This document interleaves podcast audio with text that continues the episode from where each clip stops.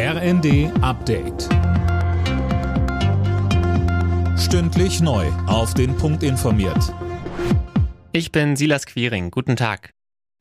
Die Bundesregierung will die Lieferung von Panzern aus Industriebeständen an die Ukraine ermöglichen. Das hat Bundesverteidigungsministerin Lamprecht beim Treffen der NATO-Partner in Rammstein zugesagt. Eileen Schallhorn. Es geht um Panzer des Typs Gepard aus ehemaligen Bundeswehrbeständen. Der Rüstungshersteller Kraus-Maffei-Wegmann hat davon etwa 50 Stück. Weitere ähnliche Anträge aus der Industrie werden demnach zügig geprüft. Die Kritik, dass Deutschland zu wenig Unterstützung für die Ukraine leiste, wies Lambrecht zurück. Die Zahlen würden eine andere Sprache sprechen.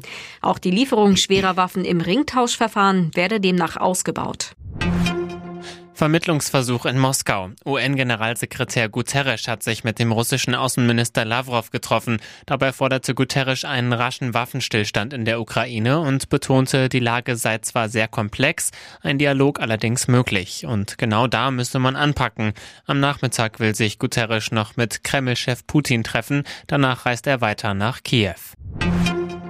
Im Haushaltsausschuss des Bundestages gibt es offenbar Pläne, Altkanzler Schröder die Mittel zu streichen. Das berichtet die Bild. Für sein eigenes Büro und Mitarbeiter standen Schröder zuletzt gut 400.000 Euro pro Jahr zu. Dazu sagte der Generalsekretär der SPD, Kevin Kühnert, bei NTV, wir haben ja zuletzt gesehen, was das bedeutet, nämlich nicht viel. Es gibt ja keinen mehr, der für ihn dort arbeiten möchte. Der Fahrer ist weggelaufen, die Sekretärin ist weggelaufen, der Büroleiter ist weggelaufen. Also diese Finanzierung bedeutet ja in der Realität am Ende für ihn nichts. Insofern hat er von solcher Finanzierung im Moment gerade nichts.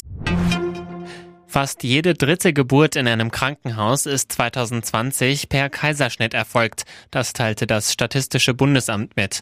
Demnach hat sich der Anteil der Kaiserschnitte in den vergangenen 30 Jahren fast verdoppelt. Alle Nachrichten auf rnd.de